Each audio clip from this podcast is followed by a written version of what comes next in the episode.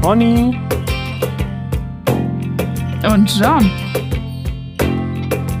retten die Welt. Oder erstmal sich selbst. Heute Schmerzen Und Heilung.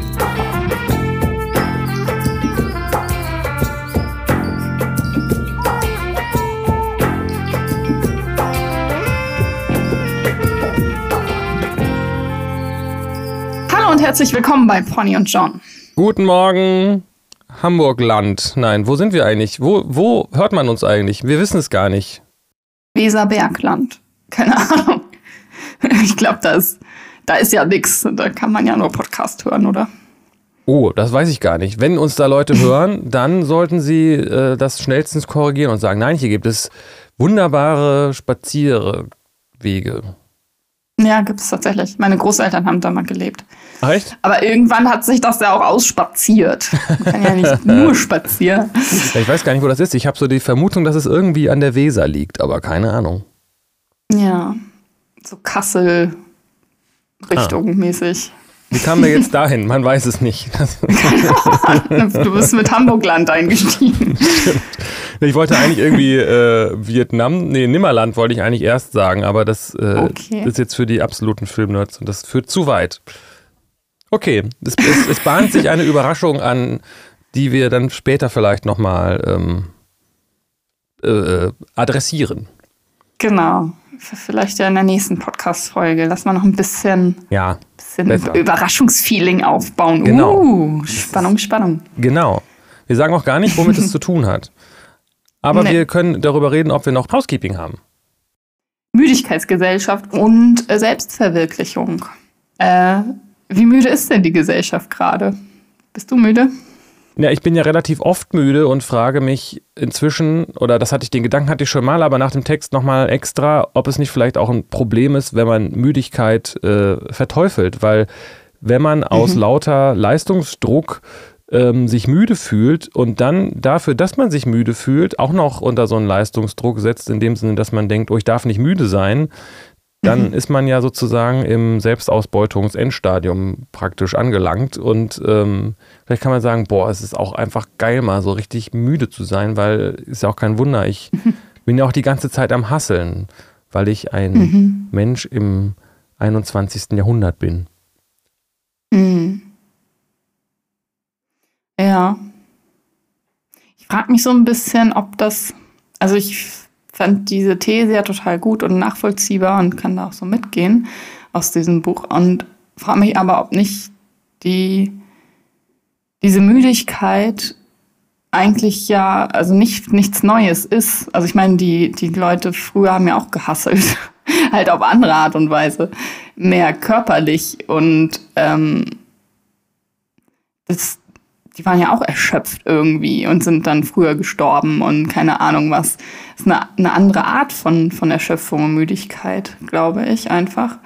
Und auch diese Sache mit dem Selbstwert, dass das früher nicht so ein Thema war, das hattest du erzählt aus dem Buch irgendwie, dass er das meint. Ähm, weiß ich auch nicht. Also ich glaube schon, dass es sowas wie Selbstwertverletzung schon immer gab und das ähm, nur keine große Rolle gespielt hat, weil man dann nicht den, sag mal, Luxus hatte, hinzugucken.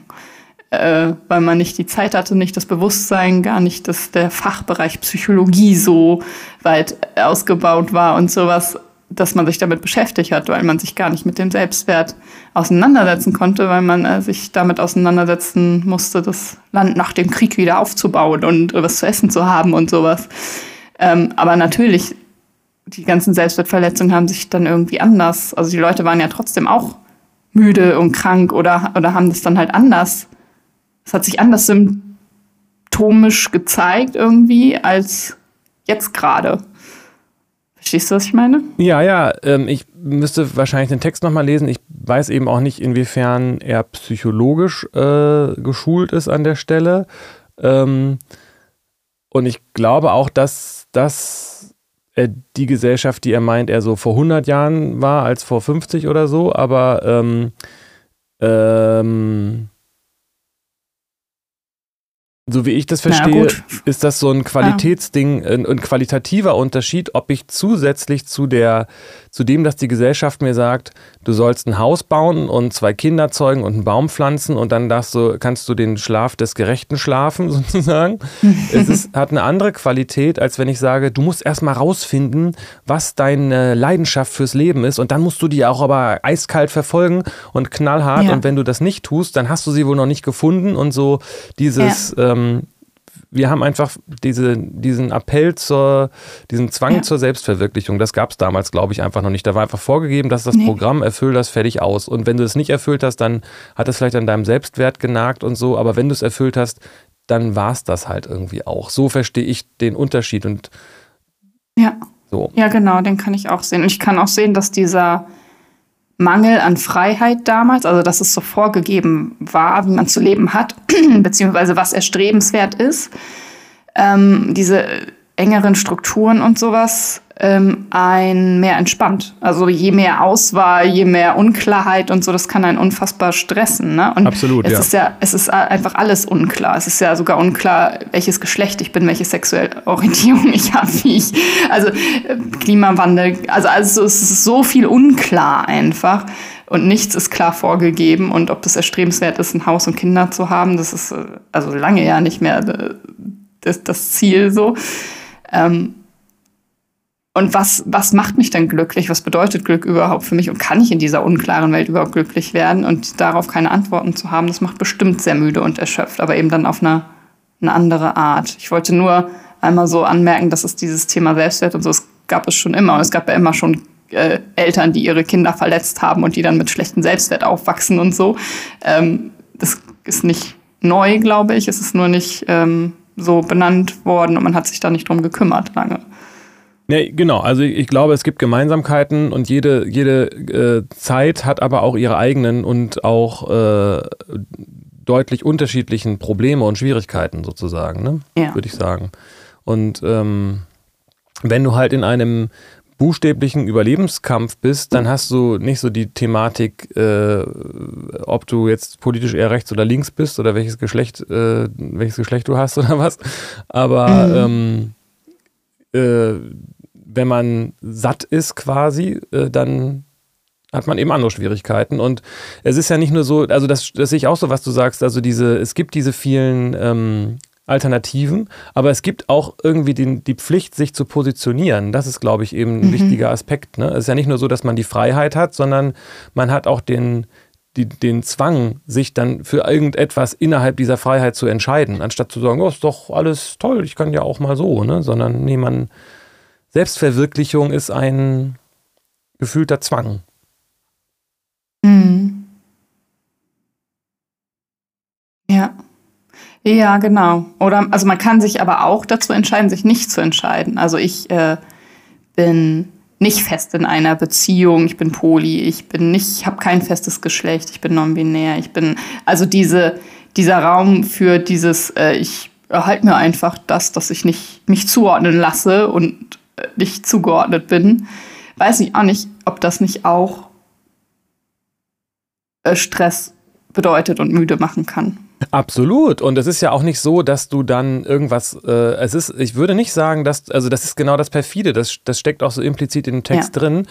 Wenn du dich entscheidest, falls du das entscheidest oder nicht feststellst für dich oder was auch immer, ist ja egal. Aber wenn du dann äh, sagst, ich bin poly und ich bin non-binär und äh, weiß auch nicht, äh, BDSM-affin äh, oder so, dann erfindest du das Rad ja auch nicht neu, sondern das ist ja auch schon eine mehr oder weniger klare ja. Schublade, für die du dich dann entscheidest. für die Schublade, dich nicht zu entscheiden. Also das heißt, du kommst aus diesem ähm, aus diesem Spiel nicht raus. Wenn du sagst, ich, ich, ich wehre mich dagegen, dann bist du schon wieder in der Schublade. Das ist genau dieser Positivismus-Aspekt. Also du kannst nicht Nein sagen, weil wenn du das tust, sagst du wiederum Ja zu irgendwas anderem schon wieder. So. genau.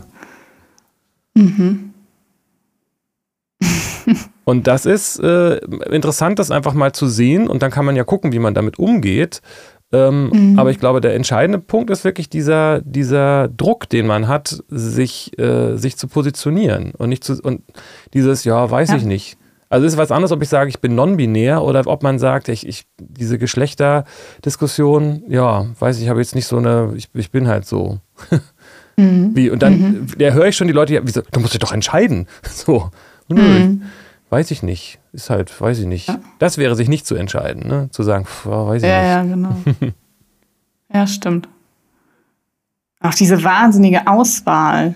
Also, ich weiß noch, als ich einmal so überfordert war, äh, als ich mich bei OkCupid war, das glaube ich, anmelden ja. wollte und dann man die sexuelle Orientierung angeben musste und ich so erstmal ganz viele Begriffe recherchieren musste. Genau. und so, what the fuck? Also so, das, also ich meine, diese, das bedeutet zwar Freiheit und mehr Komplexität und so, aber es bedeutet auch einfach viel mehr Anstrengung und viel mehr, es ist einfach einfach, wenn du nur entscheiden kannst zwischen dem oder dem. So. Genau. Äh, ne? Ja, oder, oder noch besser, äh, noch einfacher, wenn du dich gar nicht entscheiden musst, sondern das einfach in deinem Pass steht fertig aus, ne?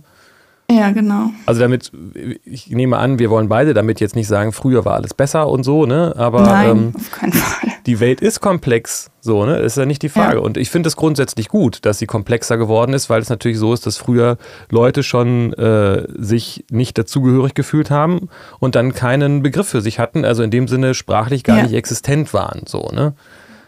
Und das andere Extrem ja. ist, ist dann, wenn man eine Wissenschaft draus macht und äh, alle zwei Jahre nochmal einen Gender-Check für sich durchführen muss, um zu gucken, wo man ist.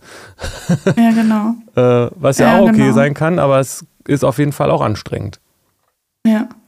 Ich will auch gar nicht äh, sagen, dass es eine schlechte Entwicklung ist oder so, sondern nur halt, dass man das Bewusstsein dafür haben kann, dass es äh, nicht immer alles besser macht, also nicht immer nur sich gut anfühlt, sondern auch diese Veränderung, diese Komplexität eben sich auch anstrengt anfühlen kann. So. Genau, und das ist das, was ich damit basically damit meine, dass jede Zeit irgendwie ihre neuen äh, Lösungen, aber auch wieder ihre neuen Herausforderungen mit sich bringt. So, ne? Und mhm. wir leben halt anscheinend in so einer pluralistischen Gesellschaft, die ähm, äh, Vorteile hat, aber eben auch Schwierigkeiten mit sich bringt. Ich weiß nicht, ja, wir hatten ja, genau. glaube ich, noch nicht drüber geredet. Kennst du oder vielleicht doch diese, vielleicht sollten wir das mal systematisch machen, weil mich das eigentlich interessiert. Ähm, Spiral Dynamics, sagt dir das was? Ja, das habe ich bei Veit Lindau schon mal gehört. Ich habe jetzt gerade vergessen, von wem das ist. Äh, ich gucke das schnell nach für Sie. Ähm, das ist interessant, weil das letztendlich auf eine Art ähm, genau das sagt, dass unterschiedliche Entwicklungsstufen unterschiedliche Schwierigkeiten mit sich bringen. Und ich fand das mhm. irgendwie sehr schlüssig und passend und ähm, ja. Ich finde jetzt aber auch gerade nicht den Namen, der dazu gehört. Vielleicht ist der Wikipedia-Artikel nicht so gut. Claire W. Graves und Abraham Maslow. Okay, ich dachte, das sei jemand ganz anderes. Egal. Okay, ähm, ja. haben wir denn ein Thema für heute? Mm, ja, bestimmt haben wir. Mir ist als Name Ken Wilber dazu noch aufgekommen. Also das hat, glaube ich, auch. Veit Lindau äh, dazu erzählt. Den Namen hatte ich halt auch so. im Kopf. Okay. Ähm, und dieses, was mir gerade noch in den Sinn gekommen ist, diese Komplexität und die damit verbundene Anstrengung und Müdigkeit und Unklarheit. Vielleicht ist das auch ein, ein Grund, warum immer mehr Leute sich nach rechts abwenden. Ne? Also nach, ich will, dass mir jemand Vorgaben macht, ich will diese Klarheit und damit dann, das ist zwar eine Illusion von Sicherheit, aber damit gefühlte Sicherheit und Einfachheit. So, also dieses, Regressive zu, das, ist, das wird mir alles zu unkontrolliert und komplex. So, ich glaube, das veräußert sich auch politisch. Ja, beziehungsweise Jein, ich würde sagen, so gefühlt, äh, ohne jetzt da irgendwie Soziologe zu sein, äh, ist das nur die halbe äh, Miete, weil ich glaube, dass ganz wichtiger Faktor eben auch ist, dass Leute dazu sagen, äh, dass man so komplex eben auch sein muss. Also dass sozusagen äh, Konservativismus oder wie auch immer man das nennen soll, äh, äh, ein, eine Gegenbewegung hat. Also dass jemand, wenn jemand sagt, nö, ich will doch einfach nur ein, klares Leben haben, ja. in dem Männer und Frauen so und so sind, wenn alle sagen würden, ist doch super, dann siehst du das halt so, dann gibt es halt nur Frauen und Männer, ist doch alles prima, ist doch deine Sache, dann wär, äh, würde man sich da äh, aufhalten, wo man ist. Aber wenn jemand dann sagt, ja. nee, nee, es gibt unterschiedliche Frauen, wer das sieht, ist ein Arschloch und so weiter und der ist ein, Frau, ist ein Sexist oder mhm. keine Ahnung was, dann äh, fühlt man sich äh, wahrscheinlich mehr angezogen von, von noch weiter rechts. Ist mein Eindruck. Also ich sehe das ziemlich klar, ja. dass diese, äh, dass es zwei Seiten sind, die sich gegenseitig bekämpfen, wo die Kluft immer größer wird. Wenn alle sich in Frieden lassen würden, wäre es wahrscheinlich anders. Aber wahrscheinlich ist das mhm. Argument von links, nein, nein, keine Toleranz gegenüber der Intoleranz. Und wenn jemand sagt, es gibt nur Mann und Frau, ist es intolerant, also müssen wir das bekämpfen. Und dann haben wir den Salat, den Waldorf. Den Kampf, ja. Naja. Ach. Ja, ich weiß nicht, es wird irgendwie oft, wird irgendwie viel zu wenig gesagt, habe ich den Eindruck. Also man hört immer nur die lauten Stimmen von rechts und links, aber keine, die sagen, mhm. hey, rechts und links, äh, lass das mal. so irgendwie. Vielleicht höre ich aber auch zu ja, wenig. Ja, wobei ich also ich bin ja sehr politisch aktiv und wir machen auch gerade Aktionen gegen Rechtsextremismus. Und da wird schon aber eben wirklich klar drauf geguckt, auf diesen Extremismus. Also wenn, der, ich schreibe immer die Pressemitteilung, wenn ich da äh, schreibe, dass wir uns klar gegen rechts positionieren, dann kommt da sofort, nee, nee, nee, ge, schreibt mal bitte gegen Rechtsextremismus. Also man kann, es darf, rechts darf da sein. Ähm, aber es geht gegen Extremismus und dann aber eben auch genauso in die, also auch gegen Extremismus auf in die andere Richtung. Ne? Also Rechtsextremismus ist jetzt hier der Fokus, aber ähm, es geht schon darum und das soll bekämpft werden und da will man sich klar von abgrenzen und das kann ich dann schon verstehen oder wüsste ich nicht, wie man das in Frieden da, also dieses, weil das ja einfach eine Bedrohung ist und da weiß ich nicht, wie man damit friedlich umgehen könnte. Naja, das Problem also irgendwann ist Kampf vielleicht notwendig, ich weiß es nicht. Ja, das Problem sind ja dann schon auch die Begriffe, weil es ist so leicht, jemand als Nazi zu bezeichnen. Ach, du siehst also nur zwei Geschlechter, du Nazi, und schon bist du Rechtsextremist und schon müsst sich, müssen wir uns alle gegen dich wenden, so, weißt du? Ja, das ist natürlich super krass. Also, äh, und damit, man macht das aber dann so leicht. Ja. Man macht das so leicht ja, an der Stelle. Also vielleicht wäre es dann wichtig zu sagen, was Rechtsextremismus, was man damit meint, weil mhm. manche Leute mhm weiß nicht, ist die, welche Parteien in Deutschland rechtsextrem sind. Da gibt es ja, ne, also gibt's Na, die AfD. das ist doch sogar in einigen äh, Bundesländern hat der Verfassungsschutz das doch so. Aber sind, äh, sind alle Leute, die auch. die AfD wählen, rechtsextrem? Nee, es ging ja jetzt, welche Partei ist das und nicht nee, nee, welche Leute, nee, welche Wähler. Ja. Nee, nee, ist schon klar. Nee, nee, das habe ich jetzt nicht äh, gehört in dem, was du gesagt hast. Aber das Problem ist, dass an dieser Stelle der Diskussion es so schnell passiert, dass man rüberflippt. Und das heißt, wenn man sagt, die AfD ist rechtsextrem, ist es, werden sich sehr viele WählerInnen äh, davon äh, angegriffen fühlen und sagen, ich bin doch nicht rechtsextrem. Auch wenn das erstmal, wie du richtig gesagt hast, niemand gesagt hat, wenn man die Partei als rechtsextrem bezeichnet.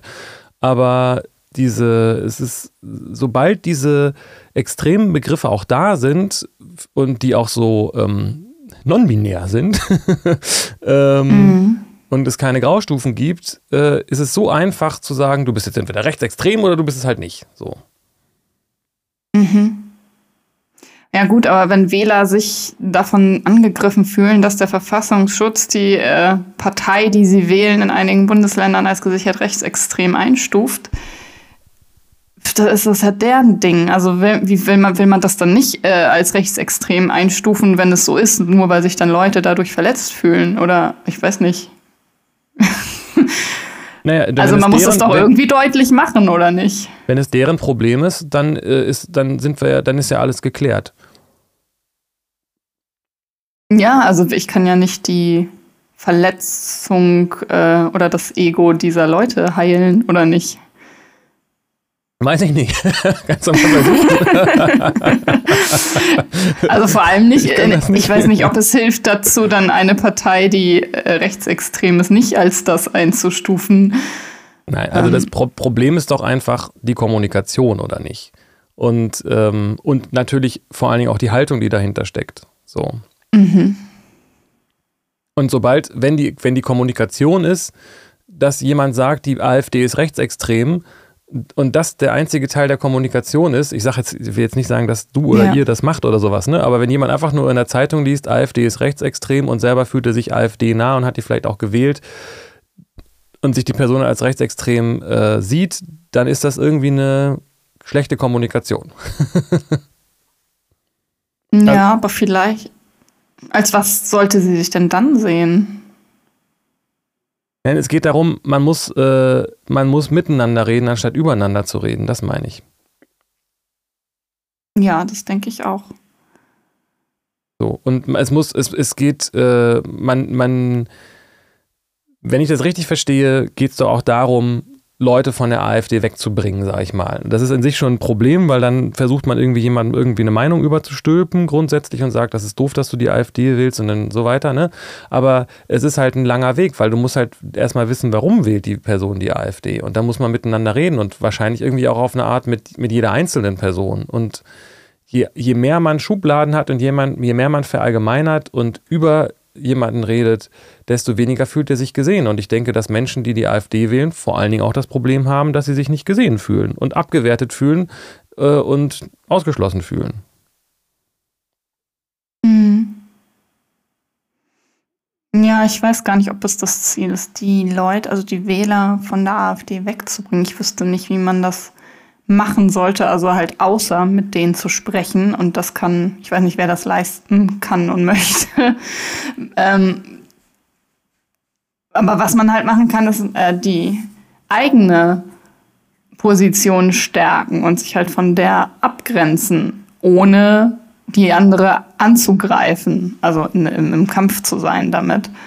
Ähm, und sich halt um seinen eigenen Schüssel zu kümmern und mhm. den zu stärken und zu gucken, guck mal hier, die, man kann auch diese Partei wählen oder äh, es gibt auch noch andere Ansichten und, und Werte und Ideale und wie man politisch hier dies, die Gesellschaft gestalten kann und das ist viel geiler. Also da die Arbeit reinstecken, ähm, eher anziehend werden, als Leute irgendwo abzuziehen.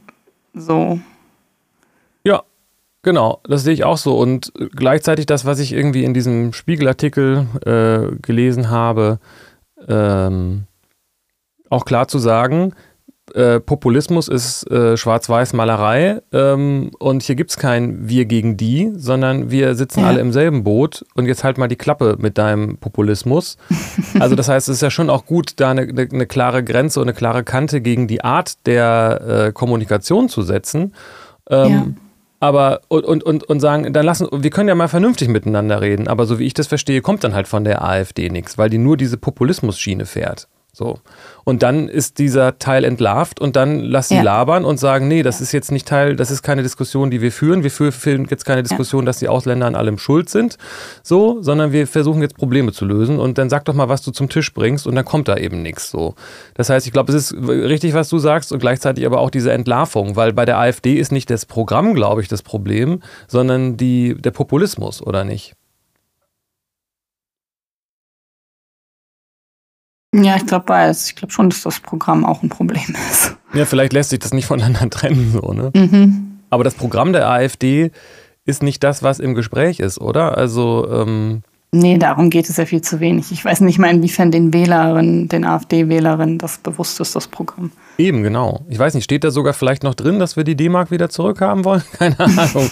Also die, die, die, so wie ich das verstehe, ich bin jetzt kein, bin da nicht in der Materie drin, aber das ist das, was ich gelesen habe, schlagen die auch keine Lösungen vor, wie man, äh, wie man das Geld, äh, ne? also wie man, die, die, die Vorschläge, die sie haben, sind zumindest nicht für die Leute, die sie wählen, so. Genau. Ja, ja, schon schräg. Ja, absolut. Aber es ist halt, wir sind mhm. halt, es gibt es auch, da, da sehnt man sich irgendwie auch nach einer einfachen Lösung so, ne? Ja, klar, schön wär's. Ja, ja, ja deswegen ist ja dieses, äh, diese Forderung, äh, verbietet die AfD, aber das, das löst es nicht. Also vielleicht ist es notwendig, um Zeit sich zu verschaffen, aber ähm, es löst es nicht auf, ein Verbot, ja. Ja, und da haben wir irgendwie auf eine Art doch auch eine Schwierigkeit, die hier auch schon häufiger mal aufgetaucht ist. Ich weiß nicht genau, ob das jetzt stimmt, aber es gibt keine Weltpolizei, sag ich mal. Ne? Also am Ende gibt es äh, keinen Mama und keinen Papa, der, der hier mal auf den Tisch hauen kann und sagen kann, wie es geht oder ist es nur dann so, wenn man diese Person oder diese Institution auch als solche akzeptiert auf dieser Welt? Aber so ein bisschen ist es doch in Deutschland auch so, oder? Also, ähm, am Ende müssen wir uns irgendwie selbst organisieren. Es gibt niemanden, der das für uns übernimmt. Und wir heißt alle Beteiligten. Ja. Ja, das stimmt.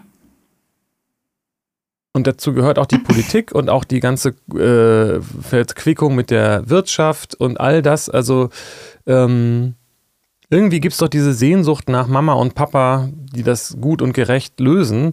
Aber ähm, so funktioniert die Welt irgendwie nicht wirklich, oder? Nee, natürlich nicht. Man muss das schon selbst lösen. Da gibt es keinen Mama und Papa, die sich um einen kümmern. Nee, also, also sowohl für einen selbst nicht, als auch in dem Land nicht. Es gibt halt die Leute, die man wählt, aber sind es Mama und Papa? Genau. Ich hoffe nicht. Nee, äh, nee das ist ja total schräg. Und damit kommt nee, man halt. Nee, das sind nicht Mama und Papa. Und die sind ja auch nicht in der Verantwortung, ähm, das Volk zu erziehen. Also Demokratie heißt ja Herrschaft des Volkes. Das ist schon. Wir sind die Demokratie. Also wir müssen die schon auch leben, um die zu schützen und zu wahren und können nicht darauf warten, dass Mama und Papa das machen, wenn jetzt äh, Mama und Papa stellvertretend sind für Bundeskanzler und Co. Ja, und da, das, wo du das so sagst, ne, wird auch in dem Zusammenhang wieder klar, wie welchen fundamentalen und ein, einen der allerwichtigsten Aspekte halt tatsächlich die Erziehung ist. Ne? Und die liegt nun mal auch in, äh, theoretisch in der Hand des Staates, äh, zumindest zum Teil die Verantwortung, was die Schule angeht. Und ähm, da beißt sich die Katze dann irgendwie in den Schwanz, ne? Aber. Ja. Und das ist, äh, wenn man diese Perspektive so einnimmt, je weiter man sich da so aus, aus seiner Position entfernt und versucht, das Ganze zu betrachten, desto mehr sieht man auch, dass es einfach ein Ganzes ist. Stimmt.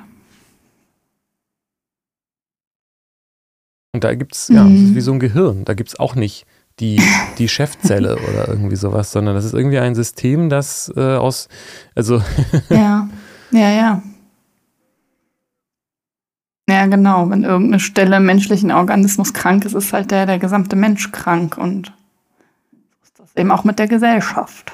Genau. Und äh, man, wenn das jetzt mit dem Verbot, äh, weiß ich nicht genau, was dann passiert. Ne? Also äh, wenn die, wenn man den, wenn man, wenn, wenn man, wenn man jetzt so weit gehen will und die AfD als einen Hirntumor bezeichnen will und man den rausoperiert, äh, weiß er nicht, nicht, ob der Vergleich standhält, weil das, das Problem ist damit ja nicht gelöst, wie du ja auch gesagt hast. Genau. Hm. Spannende Zeiten. Ja, genau das wollte ich auch gerade sagen.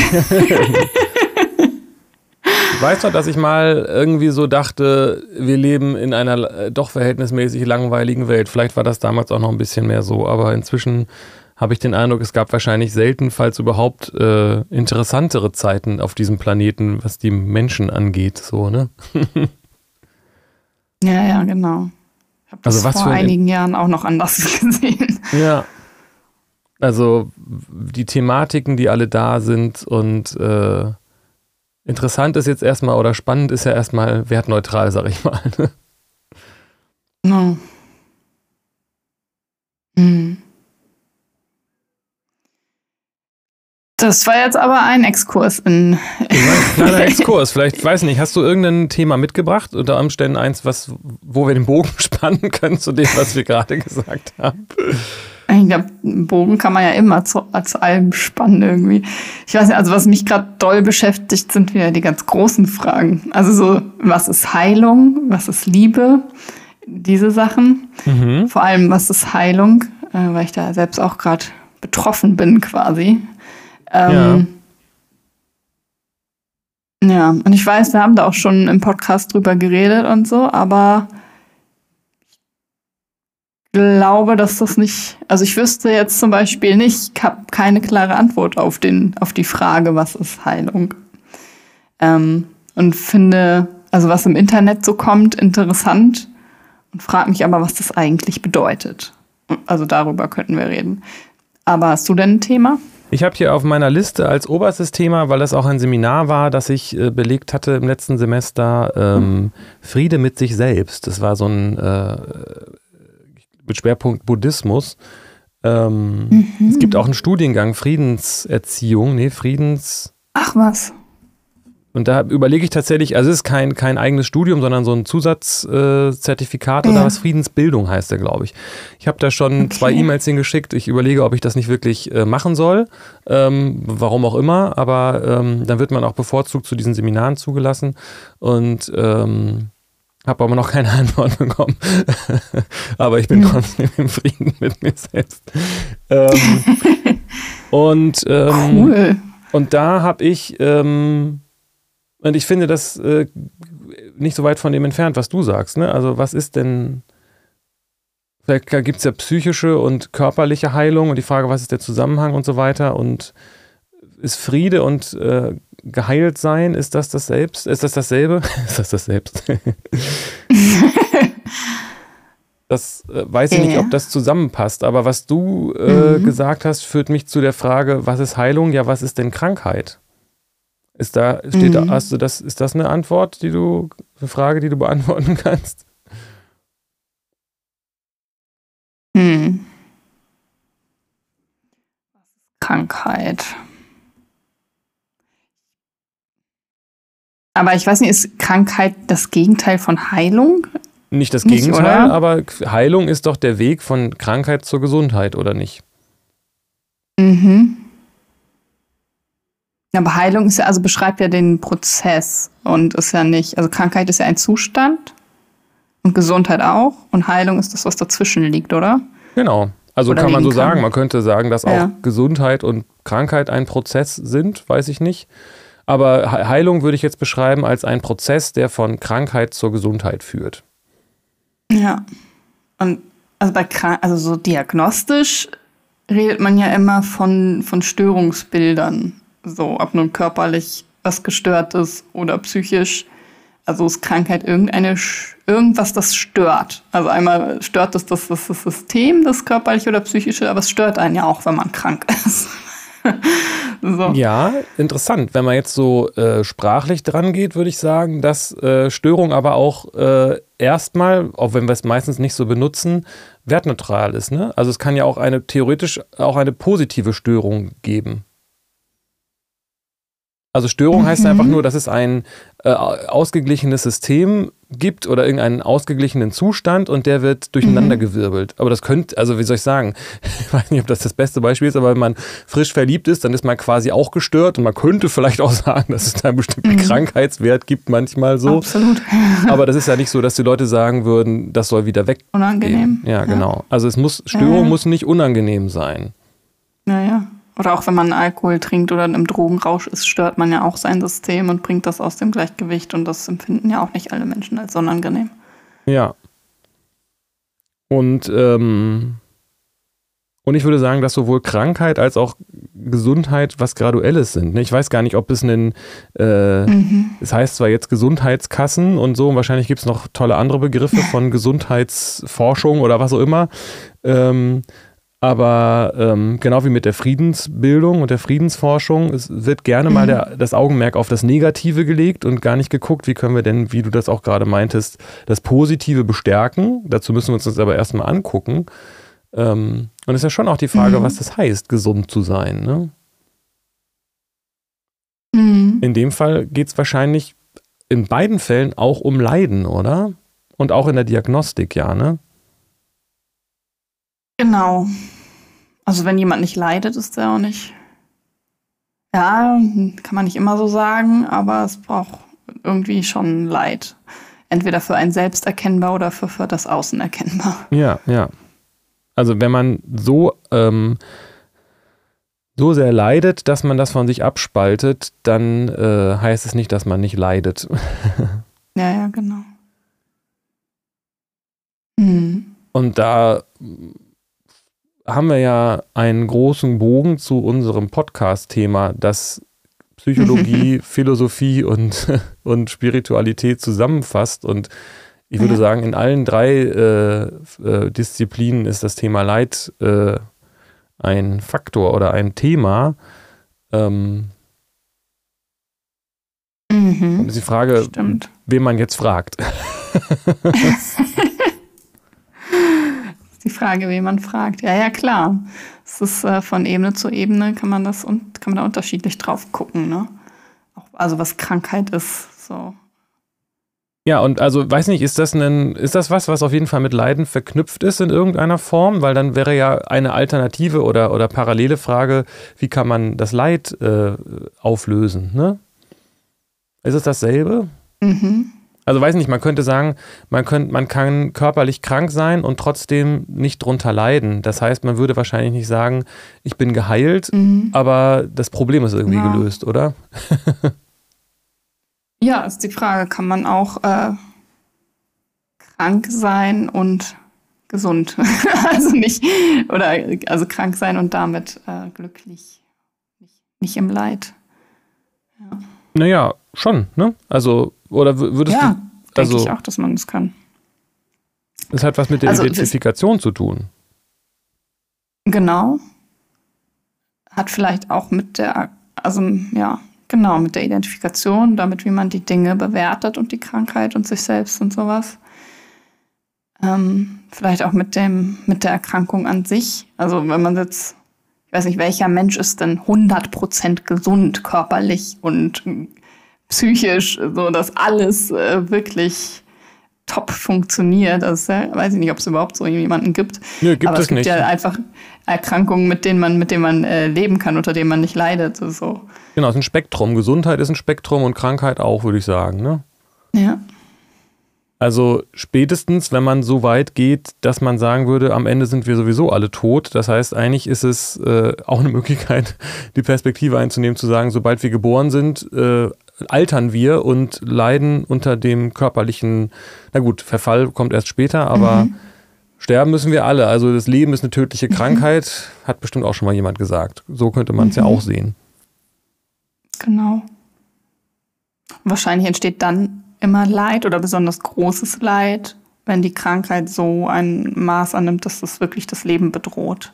Kann ich mir vorstellen. Ja, aber das, was ich sage, gesagt habe, am Ende sind wir, das ja, ja, ihr Leben bedroht. zu, le, leben heißt le, lebensgefährlich lebendig zu sein. also Leben mhm. ist ja qua, qua Phänomen bedrohlich. ja, aber es ist, gibt da eben Unterschiede. Genau wie, wie groß die Bedrohung, wie akut sie ist, wie, wie man sie wahrnimmt. Mm, ja, es gibt auch Unterschiede in der Bedrohung. Ne? Also jemand, der ja. an sich kerngesund ist und das äh, in, in, in, einem gewissen Rahmen das machen kann, was er oder sie will und so weiter und zufrieden und glücklich ist und damit im Reinen ist, dass das nicht ewig dauert, das Leben, da würde, mhm. könnte man schon sagen, dass die Person gesund ist so. Ne?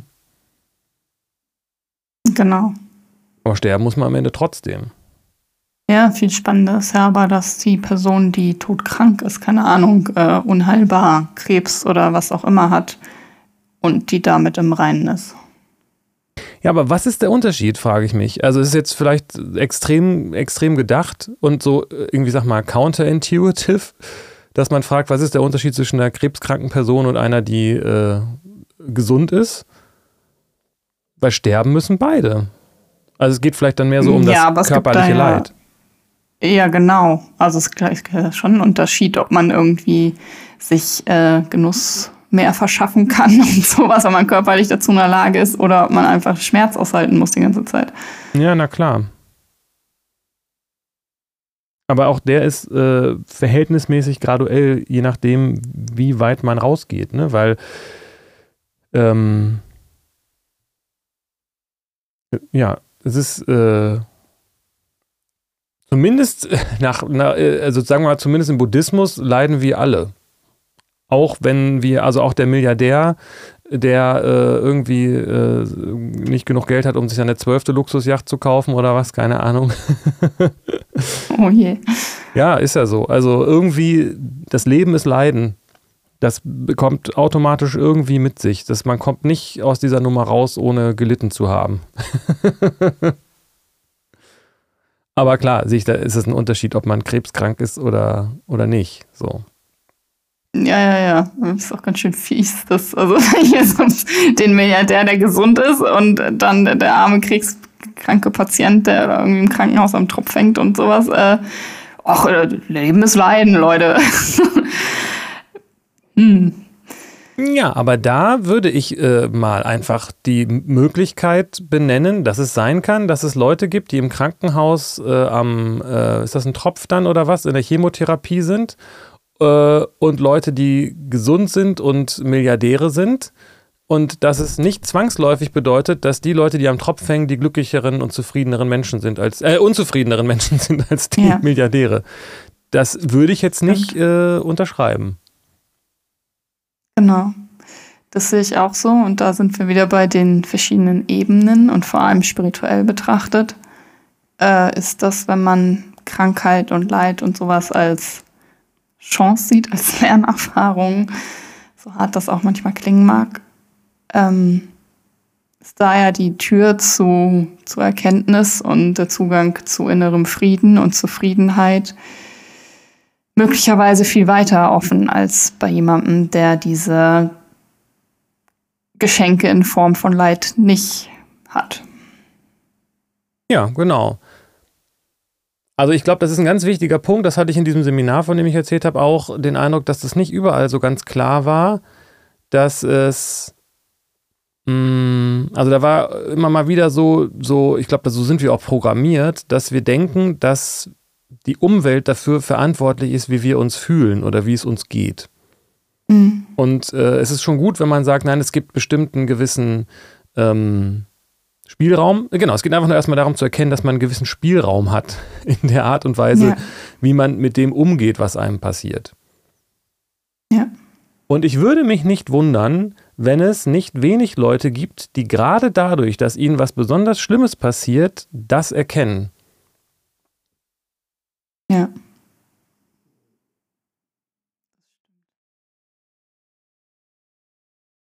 Und dann ist eben die Frage, wie groß ist dieser Spielraum? mhm. Und was ist Heilung? Also ähm, in dem Zusammenhang frage ich mich ja, gerade, ob Heilung nicht auch ähm, eine Bitch sein kann, weil, ja. weil da so eine Identifikation auch dranhängt zu sagen, ich muss, also vielleicht, dass man das denkt, mhm. ich muss doch mhm. wieder gesund werden. Mhm. Und das genau. verhindert, dass man akzeptiert, wie es ist. Genau, das ist auch so ein Gedanke, mit dem ich mich jetzt viel auseinandergesetzt habe, weil ich ja gerade in einem Zustand bin, wo ich krank bin und nicht weiß, ob, wie ich wieder gesund werden kann oder ob oder so. Und ich dann halt plötzlich irgendwann in so einer Küche stand und dachte, ja, aber vielleicht muss ich ja auch gar nicht gesund werden. Also, warum eigentlich? Also, so. Und dann wie, wie erstrebenswert ist denn diese Heil? Also brauche ich die wofür und ähm, kann ich nicht auch so in Frieden sein mit dem, wie es jetzt gerade ist? Und dann? Ähm, und dann kamen da so ganz viele Argumente dagegen, ich einfach da Bedürfnisse habe und Wünsche, die da angemeldet werden, wahrscheinlich vom Ego. Ich will aber das machen und das erleben und das können und das sein und so. Ähm, wo ich dachte, ja, wenn ich das, das kann ich aber alles nicht in diesem Zustand. Ähm, und diese ganzen Sachen machen mich ja aber irgendwie glücklich. Wie kann ich das denn schaffen, die, in einem Glückszustand oder in einer Zufriedenheit zu sein, ohne dass ich mir diese ganzen Bedürfnisse erfülle. Und bin, also ich bin, ich, ich erkenne, so langsam lichtet sich dieser, oder mir wird aufgezeigt, welcher mögliche Transformationsprozess da so bevorsteht von, ähm, also vor der Erkrankung, ich erkenne mich selbst und ich erkenne meine Bedürfnisse und nehme die wahr und kann mich selbst verwirklichen, mich dafür einsetzen, mir die zu erfüllen und hier in der Welt zu wirken. Aber was, wenn ich das nicht kann? Kann ich dann auch zufrieden sein? So. Wow. ja. Das ist interessant. Ähm, ich, ich schreibe jetzt gerade meine erste Hausarbeit und die handelt genau irgendwie auf eine Art von dem Thema, weil ich mich mit der Frage beschäftige, ob nicht äh, das Problem, also es wird ja meistens so gesagt, dass, äh, wie kriege ich das jetzt am besten zusammengefasst? Also der, der Tod frustriert die Wünsche von den Menschen und deshalb ist der Tod was Schlechtes. Und ich stelle die Frage, vielleicht sind aber auch die Wünsche das Problem. Und das wird äh, häufig mhm. nicht gesehen in, in der modernen Philosophie. Also das Problem ist, dass ja. die Wünsche nicht erfüllt werden oder auch im Utilitarismus, wenn nicht die, ne, wenn nicht viele Leute, möglichst viele Leute möglichst viel äh, Wünsche erfüllt bekommen haben oder Leiden verhindert bekommen. Ähm, aber vielleicht ist es ja auch ein Problem, dass ich mir was wünsche, weil wenn ich mir das nicht, je mehr ich mir wünsche, desto mehr Probleme habe ich ja letztendlich auch. ja, Gibt ja auch so diesen Spruch, wunschlos glücklich sein. Das ist der ähm. Titel meiner, der Arbeitstitel meiner ah. Hausarbeit. wunschlos glücklich sein, Fragezeichen. Mhm. Ähm, und es ist ähm, schwierig, ne? Weil ich glaube, dass viele Leute dann darauf reagieren und sagen, wieso soll ich denn wunschlos glücklich sein? Da muss ich ja verhungern. Was hat das Leben denn zu bieten, wenn ich nicht äh, mir auch Wünsche erfüllen kann und so weiter? Ja. Aber es ist eine gewisse Schwierigkeit, das zu erkennen, dass es zwei verschiedene Sachen sind. Mm, dass ich mir was wünschen kann, muss nicht damit verbunden sein, dass ich denke, dass ich auch einen Anspruch darauf habe, dass ich das bekomme. Mhm. Ja, und diese Frage, ähm, also was macht das Leben denn lebenswert, wenn ich mir meine Wünsche nicht erfüllen kann? Oder wenn ja. es gar nicht darum geht, Wünsche zu erfüllen, die äh, das ist echt spannend. interessant, weil das sind genau die Fragen und Antworten und so weiter und Texte, die, die, die, die in der Hausarbeit jetzt gerade auftauchen so. Und ich, ich habe mich, ich habe mich, äh, habe gedacht, auch wieder mit dem Thema, was wir vorhin hatten, nicht gegen das Negative kämpfen, sondern für das Positive. Wie kann mhm. man denn positiv ähm, damit umgehen? und bin da auf diesen Dankbarkeitsbegriff gestoßen, über den wir ja auch schon geredet haben. Ja. Und aktive Dankbarkeit wechselt den Fokus von dem, was ich nicht habe, auf das, was ich habe. Mhm. Und das ist ja eine Übungsfrage. Man kann ja aktiv äh, äh, sich ja. dafür einsetzen, dankbar zu sein. Also, oder? Also es ist ja nicht so eine Sache, dass man, dass es eine Glücksfrage ist, ob man dankbar ist oder nicht. Nee, genau. Dankbarkeit ist eine Fähigkeit, die man üben kann, ja. Ja, genau. Mhm. Und, und ja, ja. Und also es ist natürlich ist ein leichtes, äh, dankbar zu, oder was ist das, ein leichtes? Es ist natürlich äh, was anderes, dankbar zu sein, wenn man sich alle Wünsche erfüllen kann. Und ähm, aber dankbar zu sein, wenn man das nicht kann, ist nochmal eine andere Nummer. Aber kann man sich alle Wünsche erfüllen? Geht das? Ist das nicht genau, das ist ja auch genau das, was, so wie ich das verstehe, im Buddhismus gesagt wird. Ob, ja. Also es geht, Weiß ich nicht. Nee. Also, also bis vor kurzem war ich in dieser Situation, dass ich mir so alle Wünsche erfüllt habe oder dabei war, die zu erfüllen. Ah, aber das ist nicht dasselbe. Auf dem, also sozusagen äh, in dieses Prozedurale zu sagen, ich arbeite daran, äh, meine Wünsche zu erfüllen und das äh, scheint mir auch produktiv zu sein, ist ja nicht dasselbe als zu sagen, mein Wunsch wurde erfüllt. Mhm. Also wenn dein Wunsch ist, äh, dass die AfD abgeschafft wird, äh, ist das, also als Beispiel, dann ist das ja, noch, soweit ich weiß, noch nicht passiert. Aber die Tatsache, dass du da irgendwie in diese Richtung arbeiten kannst, habe ich jetzt, glaube ich, falsch gesagt. Ne? ist ja nicht denn deine Arbeit, die AfD abzuschaffen oder so. Aber, ähm, nee, ich weiß auch nicht mal, ob ich den Wunsch habe. Ja, genau.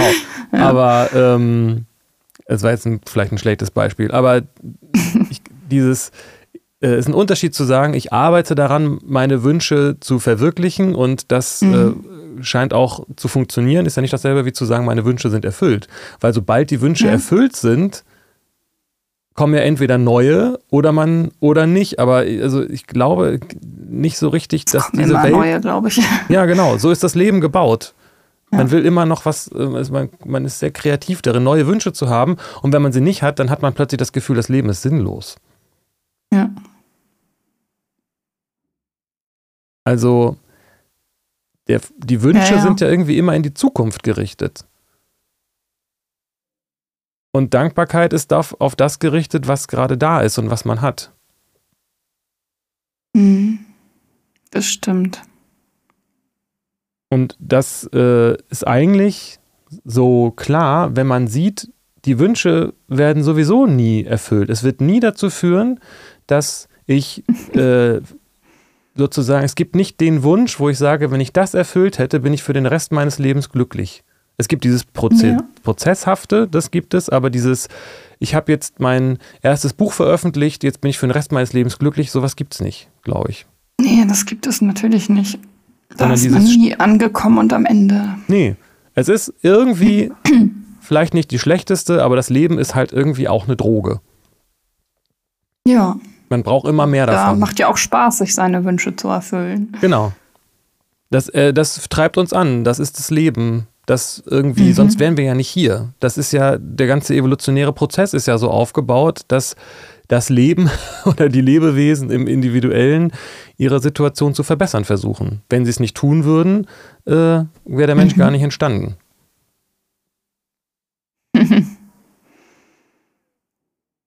Und ähm, das heißt, es ist immer auf eine Entwicklung und auf eine Zukunft ausgerichtet. Auf eine, mhm. wenn du so willst, Heilung, um das wieder reinzuholen. Weiß ich nicht. Also, vielleicht ist ja die Wunscherfüllung die Heilung für das, ähm, für die Krankheit. Mhm. Und andersrum, wenn man krank ist, wünscht man sich Heilung. Ja, genau. Und mir, mhm. ich weiß nicht, mir kommt in letzter Zeit häufig der Satz über die Lippen oder in den Kopf und am Ende sind wir sowieso tot. Also, und ja, aber ja erst am Ende. Das soll ja noch nicht da sein, das Ende. nee, nee, nee, sehe ich ja auch so. Aber also man kann ja noch weiter denken, am Ende explodiert die Sonne.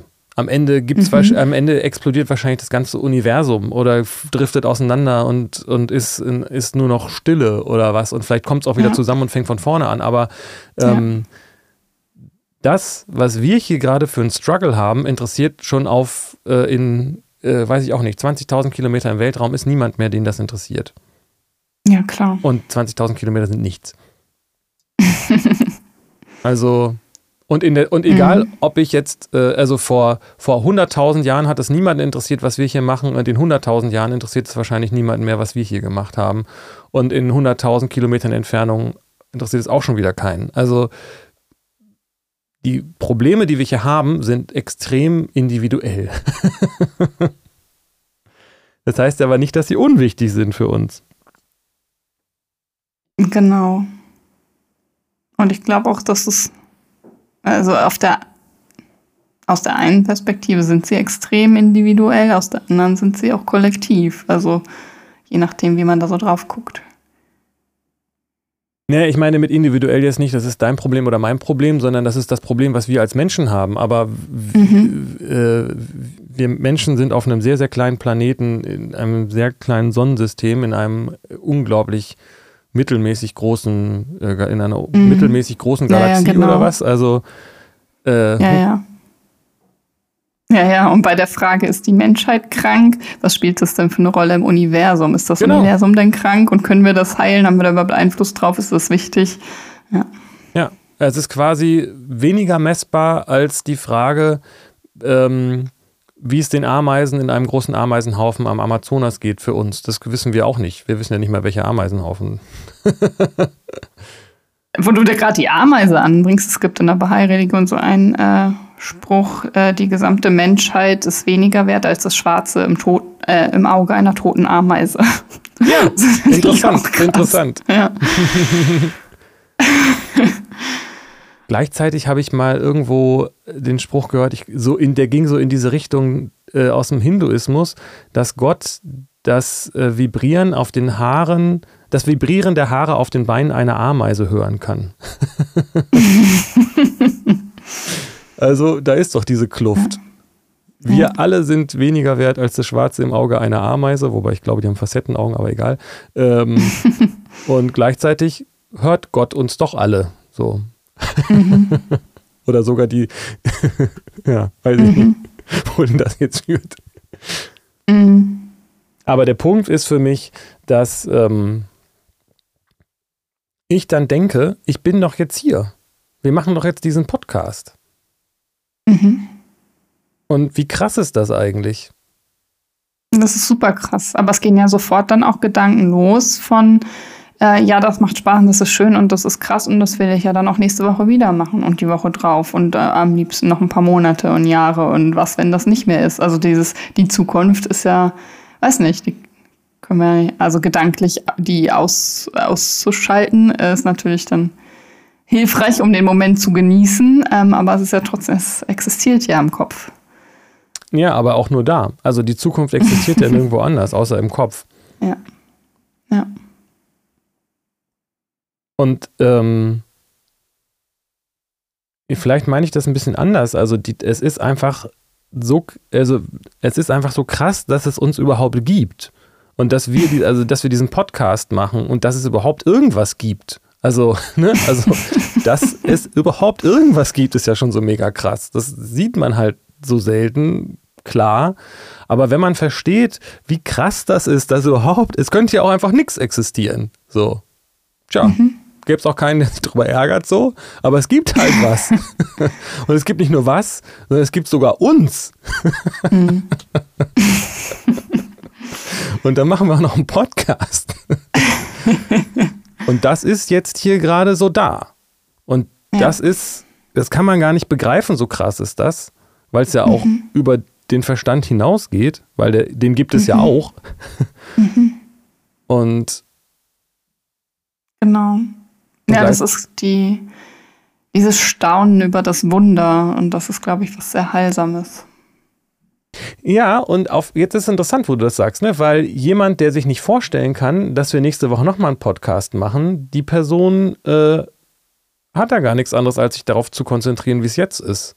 Also auf mhm. eine Art ist es ja diese, diese, dieses Gedankensystem, das geistige System ist ja eine Bitch, weil einerseits kann es uns, äh, ergibt es uns die Möglichkeit, sich das vorzustellen, was nächste Woche sein mhm. könnte, aber andererseits bringt das auch eine ganze Menge Probleme mit sich. Stimmt. Und ich glaube, vielleicht ist, wenn man das so mhm. sagt, entscheidend, das nicht zu verwechseln. Das, äh, also wenn das wenn die, das ist ja nicht schlimm, wenn man sich darüber Gedanken macht, was nächste Woche ist, aber wenn es einen davon abhält, sich darüber zu freuen, mhm. dass, dass es jetzt mhm. da ist, dann mhm. wird es schnell schwierig. Naja. Ja, und das ist aber ja auch powerful, äh, das zu erkennen, ne? Also, dass man diese Macht hat, sich dafür zu entscheiden, im Jetzt zu sein und das Jetzt wahrzunehmen und darüber äh, glücklich und zufrieden Halt, also Zufriedenheit zu empfinden. Und dass ja. einen das auch ähm, davor bewahrt, dieses Leid so übermächtig werden zu lassen. Ja, ich denke, das Leid ist zum Großteil genau das nicht zu tun. Also andersrum. Also das Leiden entsteht dadurch, dass man sich vorstellt, dass es auch anders sein könnte.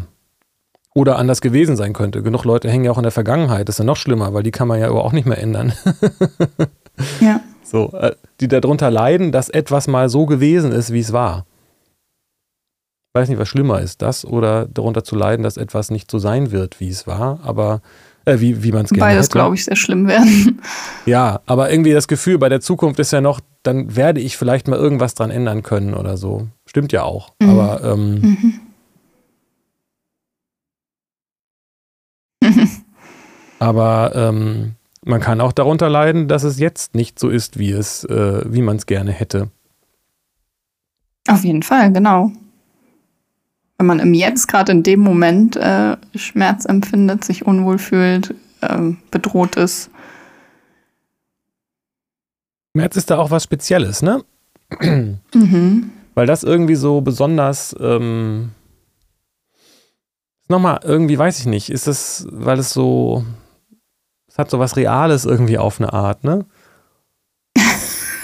ja. Das ist ja was anderes, ob ich sage, ich leide darunter, dass äh, mein Fernseher kaputt ist oder dass ich äh, krasse Schmerzen habe, so. Ja, die, genau. Die bringen einen dafür aber auch ganz schön in den Augenblick. Absolut, das spürt man sich mal wieder so richtig. Ja. Also, in, ja, ja. Es ist jetzt auch, äh, ja, es, es, ist auch ein Prozess. Ne? Also ich glaube auch nicht, dass es einfach ist zu sagen, ja komm, ich bin voll dankbar für meine Schmerzen gerade so, äh, Problem gelöst. So, ne? Aber dieses sich konzentrieren auf den Augenblick und auf das, was man hat, äh, würde ich sagen, um, um das zusammenzubringen, ähm, ist ein Weg zu innerem Frieden und zur Heilung.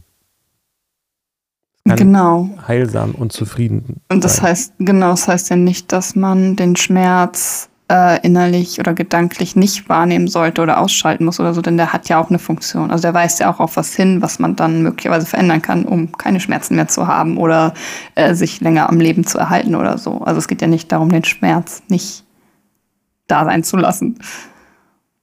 Nee, aber das Problem ist ja nicht der Schmerz, sondern dass man ihn nicht haben will. Klingt jetzt irgendwie paradox, weil Schmerz ja eigentlich ein körperliches Signal ist, das sagt, es soll sich was ändern. Genau. Das macht ja die Intensität aus. Ähm, ja. Aber das, was du sagst, ne, ist, ich glaube, es ist auch nicht einfach ist, Schmerzen einfach so da sein zu lassen. Aber äh, es ist noch viel anstrengender, sie weghaben zu wollen. Auf jeden Fall. Und genau.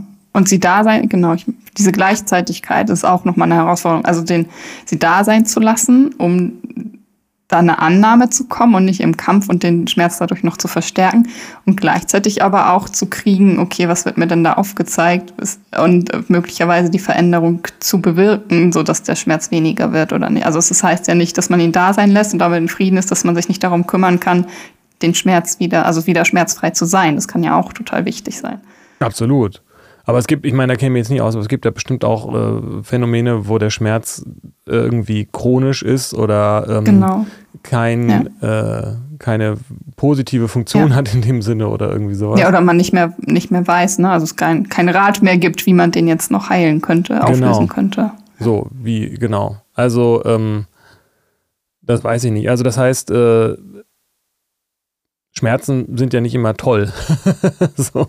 Ja. Aber Schmerzen sind eben auch ähm, ein besonders intensives Leben. Also es ist ja eine besonders extreme, eine besonders extreme Erfahrung. Und wenn man sich darauf konzentriert, dass man, klingt jetzt komisch, ne, ist auch nicht einfach, äh, äh, dankbar für Schmerz zu sein. Das ist leicht gesagt. Aber zumindest ist es ein Beweis dafür, dass man überhaupt existiert. weil man das erlebt. Kann ich auch gern darauf verzichten, auf diesen Beweis. Ja, verstehe ich sehr gut. ich muss mir da nichts beweisen, Dick, ich mach den Schmerz weg. Ja, kann doch auch existieren, während ich was Schönes erlebe. Jetzt jemand damit. naja. Vielleicht soweit für heute. Finde ich gut. Ja, eine schmerzfreie Woche oder auch nicht, je nachdem, worauf ihr so steht. Genau. Oh, okay. Tschüss.